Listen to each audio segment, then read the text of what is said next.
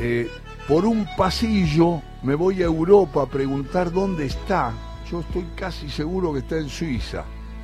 Es un jugador emblemático porque es un jugador que participó de muchos equipos, jugó en Suiza, no sé si está ahí, jugó en Ferro, en el Servet de Suiza, jugó en Vélez, jugó en Japón, jugó en River en el año 92, jugó en San Martín, en Banfield, en Gimnasia Esgrima La Plata, en la Universidad de Chile, en Argentinos Juniors, en Coquimbo Unido, mirá qué trayectoria, en Barcelona de Ecuador, en Banfield, en Ferro en el 2000-2001 también, en 1987 integró la selección argentina, logró con Ferro el título del 82 y 84, el equipo de Grigol.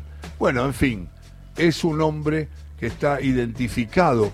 Eh, nació, eh, mirá vos, tiene, es jovencísimo, tiene 10 años menos que yo, o sea, 57, porque va a cumplir 58 en octubre. Mirá todos los datos que tengo, querido Oscar Román Acosta, maestro, ¿cómo andás? Qué, qué placer, Alejandro, siempre hablar con, con vos y encima escuchando ahí a la gata Varela hace un rato. qué, placer para mí, porque quiero que le cuentes a la gente dónde vivís, dónde estás. Y la última vez que hablamos, a través del cariño también que te tienen acá todo el equipo deportivo, que comanda Víctor Hugo, Jorgito Godoy, todos los chicos de aquí, Santiago Lucía, eh, que cuentes un poco dónde estás, eh, por qué estás donde estás y, y cómo seguís el fútbol a cada paso nunca te desprendes, además de charlar un poco de los recuerdos de toda la gente de Ferro, nostálgica, de River, de, Vélez, de tantos equipos que, se ponen a recordar tu, tu, muy buena trayectoria en el fútbol. Eh, ¿Dónde estás? Estoy en Ginebra, Ale, desde el año 2007. Eh, me vine a vivir acá, eh, bueno, un poco, no, no por casualidad, sino que fue por una, por una pérdida muy grande de la mamá de, dos de mis hijos, eh, los cuales en esa época tenían el nene que hoy, el nene, bueno, que ayer cumplió 27 años, eh, tenía en esa época 11, y mi hija que hoy tiene 31, Wendy, tenía en esa época 15 años. Así que, bueno, nada, eh, tuve, tuvo, la desgracia de perder a su mamá. Eh, yo me había acercado desde, desde Buenos Aires, que era, como bien dijiste, ahí en el prólogo, cuando el último año que jugué en Ferro. eh, después de ahí ya me retiré y, y, bueno, de ahí nos separamos con, con Esperanza, la mamá de los chicos, de dos de los chicos más grandes, y y bueno, ella se vino para Suiza, que tenía toda su familia, porque nosotros nos encontramos acá en el año 89. Así que, y bueno, nada, después cuando lamentablemente ocurrió esto, eh, eh, me vine para, para hacerle el aguante, obviamente, a mis hijos que, que bueno, que, que se quedaban sin su mamá y bueno, después de una enfermedad bastante, bueno, bastante no, súper jodida, le había agarrado al páncreas y mm, vos sabés muy bien que eso no te perdona, así que habían pasado unos tiempos muy, pero muy complicados. Así que nada, desde el 2007 instalado acá, en un país de primer mundo, como la gente, donde, donde en el año 89 cuando vine puteaba todo, ¿vale? Porque era todo tan, tan perfecto y, nada, y hoy es lo que quiero para, para mis hijos, ¿no? Eh, la educación que tienen acá, eh, eh, el día a día es, es completamente diferente a un montón de lados donde donde perdemos un poquito, cuando uno vive acá perdemos un poquito la, la, la realidad, ¿no? Porque a veces uno piensa que esto está, viste, esto es Disneylandia, es una burbuja, y bueno, cuando uno sale a veces a la vida que es más dura se le complica a los pibes. Pero nada, contento y feliz de, estar acá y de verlos crecer a ellos. Eh, en este momento hay cuatro de, mis cinco hijos que viven acá y una chica la más grande de todas, Denise, que vive en Argentina. Es la palabra de Oscar Román Acosta. Eh, eh, Oscar, ¿cómo es el extrañar Argentina en cuanto a fútbol? Es decir, ¿dejaste el fútbol a qué edad? Tenía 37 cuando dejé, sí. Bastante avanzado. Sí, sí, había eh, jugaste mucho y la trayectoria se nota con lo, todo lo que mencioné, fuiste un trotamundo realmente, pero además siempre volviendo con ese final en, en Ferro, donde te retiraste en el 2001, porque a Ferro lo llevas en el, en el corazón. Pero digo, una vez te escuché, así como vos nos escuchás a nosotros mucho y atendés lo que decimos, con tanto cariño y tanto respeto, nosotros una vez te escuchamos hablar de Grigol y cuando alguien te preguntó por Timoteo eh, como entrenador, dijiste, le dijiste al periodista con mucha cordialidad, pero con mucha firmeza, le dijiste, primero fue un padre, no, no solamente un, un, fue una guía, fue un hombre que tenía que ver con la familia, que tenía que ver con la preocupación para el camino que íbamos a tomar y después te pusiste a hablar de él como entrenador, pero primero hablaste de un padre, ¿es así? Totalmente, sí, sí, sí. Sí, eh, dale así, dale que yo a, a los chicos más chicos míos le a veces le, a veces no, casi siempre. Se, lo nombro, deben decirte, ya me tiene loco con, con este gribol que de última lo van a, van a saber quién es al final. y, y, nada, yo le digo, ¿sabes qué lindo que alguien te, te, prevenga de las cosas, te diga de las cosas que, que pueden llegarte a pasar o que te dé un par de caminos para elegir o para decir, viste, si me equivoco o no? Eh, y eso era lo que hacía el viejo. Eh, pero aparte de eso, bueno, te, te formaba como persona, eh, no solamente a los que tuvimos la suerte en esa época de llegar a jugar, que vos sabés muy bien que eh, proyectos de jugadores hay un montón y, lamentablemente llegan llegan muy pocos, ¿no? Y hoy en día todos los todos los, de esa generación que hemos pasado por las manos del viejo, eh, todos todos todos dicen la misma cosa, todos dicen la misma cosa, le ponderan muchísimo el aspecto humano eh, antes que el futbolístico. El futbolístico, como ya lo sabemos, fue un adelantado para la época. Eh, ahora vinieron los festejos de los 40 años de, del primer campeonato de Ferro en el 82, así que ahí revivimos un montón de cosas. Yo estoy, por supuesto, con, con tres o cuatro, grupos o cuatro grupos del club, así que estamos permanentemente hablando, bueno, de nuestras cosas, de nuestra vida, y pero siempre está el viejo presente, siempre, siempre, se ponen fotos, se suben cosas. La verdad que con esto de las redes todo mucho más más fácil, más lindo. A veces, viste, no no nos no morimos de risa porque ponemos fotos, viste, de, de, la época esa de Villa Jardino, acordándonos de, de tantas cosas vividas, tantos momentos. Yo la otra vez recordaba cuando vivía en la pensión, la primera pensión que, que yo fui en, en Buenos Aires, recién llegado de Rosario, eh, ahí por Pedro Goyena y Nicolás Videla, en pleno caballito, y, imagínate, Ale, que yo llego con 16 años y me toca dormir con Cooper y con el gringo Mareto, el, aquel recordado jugador de básquet que, eres un chale. Eh, después en otra habitación estaba Cortijo, eh, Darraz, eh, todos jugadores de básquet, eh, Betiol, gente de volei, porque te acordás que en esa época Ferro fue un club modelo eh, impresionante.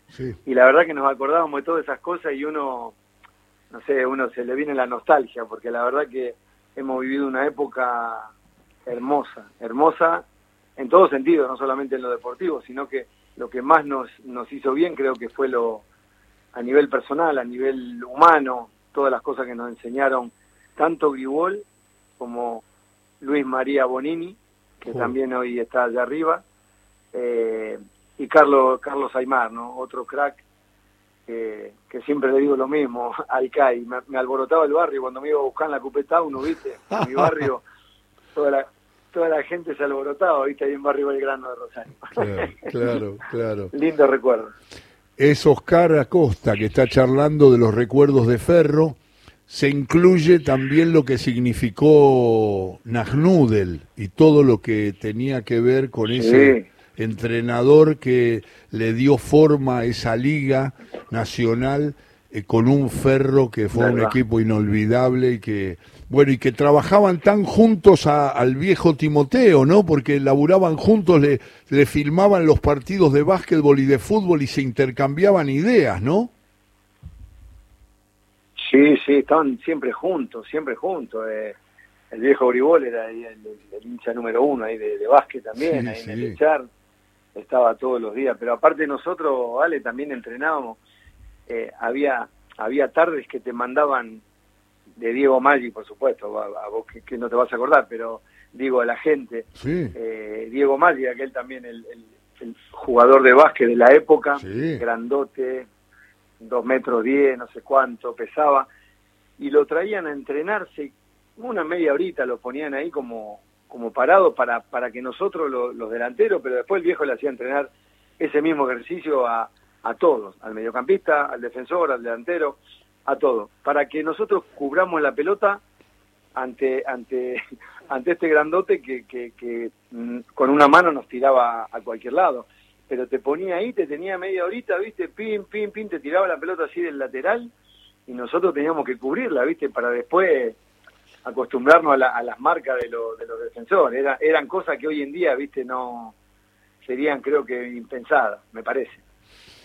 Es la voz de Oscar Acosta, estamos hablando de Ferro, Oscar, y estaba recordando esa época que me parece que la llevas en un lugar fuerte del corazón porque es cuando integraste esos equipos inolvidables de Grigol del 82 y 84, los dos nacionales donde Ferro toca el cielo con las manos y establece una forma de juego y una manera de enfocar cada partido que verdaderamente eh, le cambió la vida y la mirada a muchísima gente en la Argentina.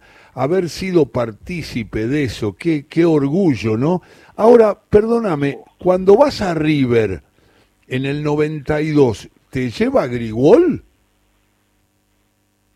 No, no, no, ah, no, ah, no, no. Ah. Ya estaba Daniel, estaba Pasarela como entrenador, con el Tolo Gallego y con Alejandro Sabela, otro, otro crack también que lo tenemos arriba. Uy. Sí, eh, sí. Eh, no, el viejo ya se había ido. Estoy viendo en tu trayectoria, en, en tantos países y en tantos lugares, que tuviste entrenadores de todo tipo, pero muchos maestros y muchos tipos que han trascendido. Tuviste como jugador, eras un jugador muy técnico, con mucha, con mucha habilidad, con mucha inteligencia. Eh, lo digo para la gente que no te vio, pero hay mucha gente que está escuchando en este momento todo con afecto y se acuerda perfectamente de tu gambeta, de tu toque, de tu calidad pero digo, estuviste con entrenadores muy variados, ¿no? Y eso también, ¿por qué no seguiste como entrenador o sí seguiste y pensás que vas a ser entrenador? Eh, no, no, vale, no, nunca lo tuve como... No, hice el curso cuando estaba terminando la carrera, pero no, no tengo esa, esa pasión que tenés que tener para, para entrenar un equipo. Me gusta me gusta siempre ser ayudante, de hecho trabajo en muchos equipos de acá.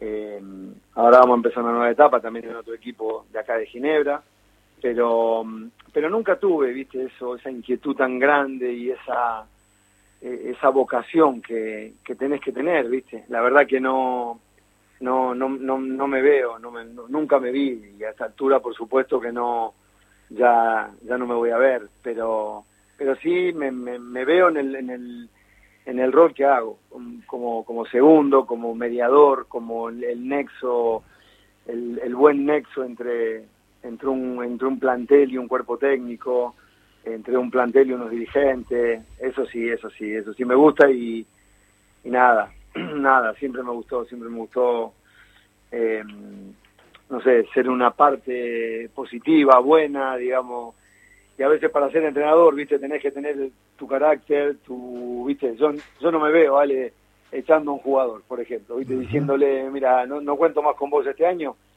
yo me muero antes de decirle eso, viste, y más y mucho más a un pibe, pero bueno, eh, pero bueno, nada, me, me gusta todo lo, por supuesto que, como decía Diego, ¿no? Eh, nosotros nacemos y nos vamos a morir jugadores de fútbol. Podemos hacer cualquier otra cosa, pero los que tuvimos la suerte de llegar vamos a, a morirnos jugadores de fútbol. Entonces, es como que no hay nada que nos que no que no que nos venga súper bien como como nos venía el fútbol. Lo dijo Canige hace poco, bueno, que hay un video dando vuelta.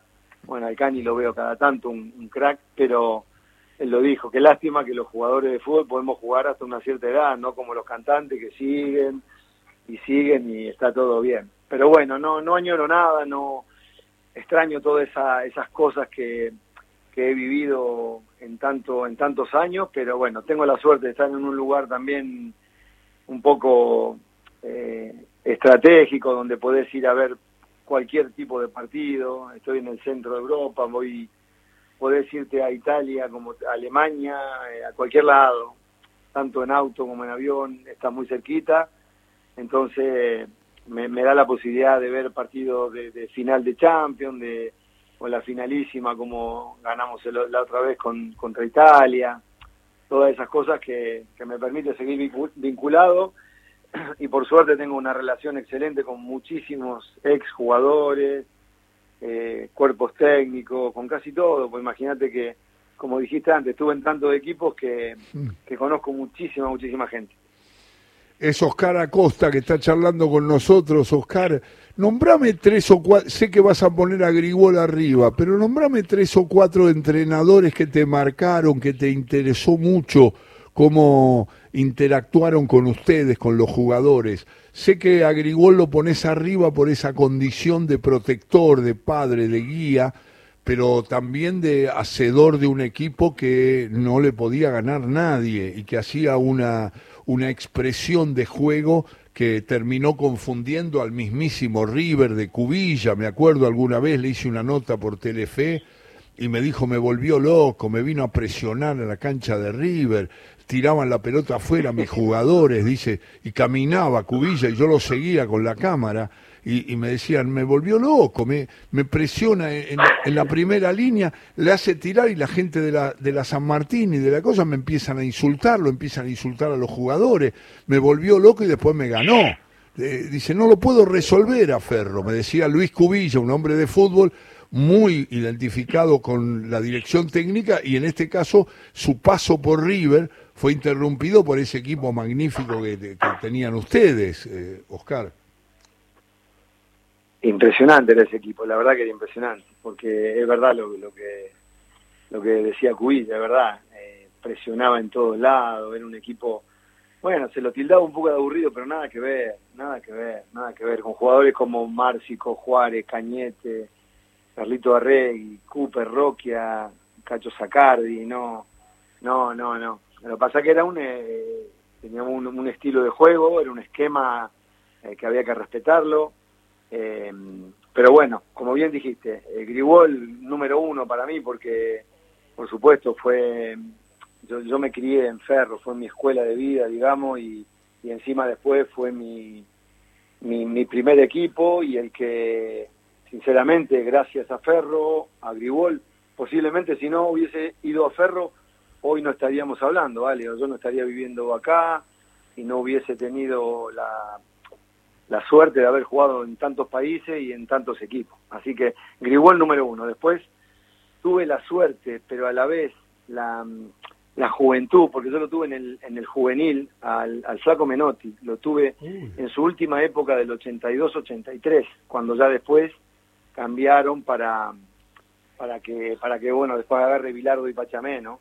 Porque mm, nosotros tuvimos dos campeonatos con el Flaco Menotti impresionante, que lo ganamos los dos. Uno fue en Acapulco, el antiguo que se llamaba Joao Avalanche, sí. que se jugó en el, 80 y, el 82, creo, 82, 83. Y después jugamos unos Odesur en Rosario, los cuales también lo ganamos de punta a punta. Y digo, digo, qué lástima que era tan joven, porque yo creo que hubiésemos aprendido muchas cosas más, pero, pero bueno, también nos dejó una marca, una marca bárbara el flaco Menotti. eh, después lo tuvo al Bambino, como bien dijiste, tuvo una variedad muy grande, al viejo Sof, el viejo Sof, eh, un tipo muy calmo, muy sereno, eh, un, un, divino, adorable como persona, pero después como entrenador también era, era muy recto, era, era muy preciso, un tipo que también te enseñaba mucho de la vida.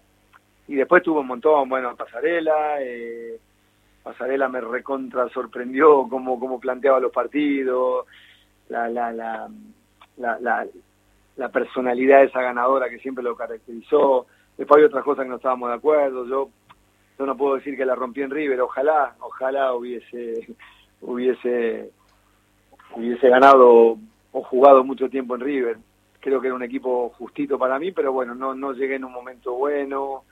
Eh, y nada, el orgullo que me queda de haber jugado en esa gran institución, de los cuales también tengo los mejores recuerdos y mucha gente amiga que me ha quedado. Qué grande. Eh, y después nada, lo tuve acá, acá en Ginebra, lo tuve a, a Kroll, ¿te acordás de Kroll? Sí. El defensor holandés. Sí, Rudy Kroll, claro. Y, sí, Rudy Kroll, el, el, que le metió el planchazo Mario Kempe ahí en, el Monumental. Claro. Y, ¿cómo es? Pero el loco, viste, un, era un militar, viste, era un nazi, terrible, ah, terrible. Se ponía, teníamos que llegar una hora y media antes de cada entrenamiento, por ejemplo. Y yo imagínate, llegaba sobre la hora a Pontevedra a practicar con el viejo Gribol, no voy a llegar acá con, con Kroll. Y bueno, yo tenía una colección de multas importante y, y después, bueno, cosas así, viste, muy estrictas y, ah. y nada, muy, muy, muy que que para nosotros, viste, no, no, no iba, no iba. Por ejemplo, no, no podías tocar, no sé, un pedazo de pan antes de comer, antes de que él de la orden, viste, tipo, pero tipo parado así, viste, o sea, quería imponer su ley, eh, pero de una forma mala, viste. No tenía ayudante, por ejemplo, eh, un tipo muy, muy especial. Pero también aprendes cosas, viste, porque el tipo vino para cumplir una meta y lo cumplió, porque el equipo estaba en una zona de descenso, mal, peleando, con un fixture bastante complicado que se venía y ganamos casi todos los partidos, ¿viste? Así que tiene también su mérito. Con la disciplina también tiene su mérito. Claro. Así que te nombré varios. Después no, no me puedo olvidar de, no sé, de Rogel, del Bambino Veira, que lo tuve también antes de que de su problema ahí cuando cuando tuve ese problema. Lo tuve también ahí, lo tuvimos en Vélez, en un Vélez también buenísimo con Gareca Ruggeri, Gallego González, el Pato Filiol. Claro el ratón Zárate, Mancuso, un equipazo. Y el bambino, bueno, fue un... Eh, el, poco tiempo que lo tuve me demostró que es un, es un crack, es un crack. Los entrenamientos, el ritmo que le metía en esa época, entrenamiento y glamour, me encantó, me encantó, es un, es un tipo también entrañable.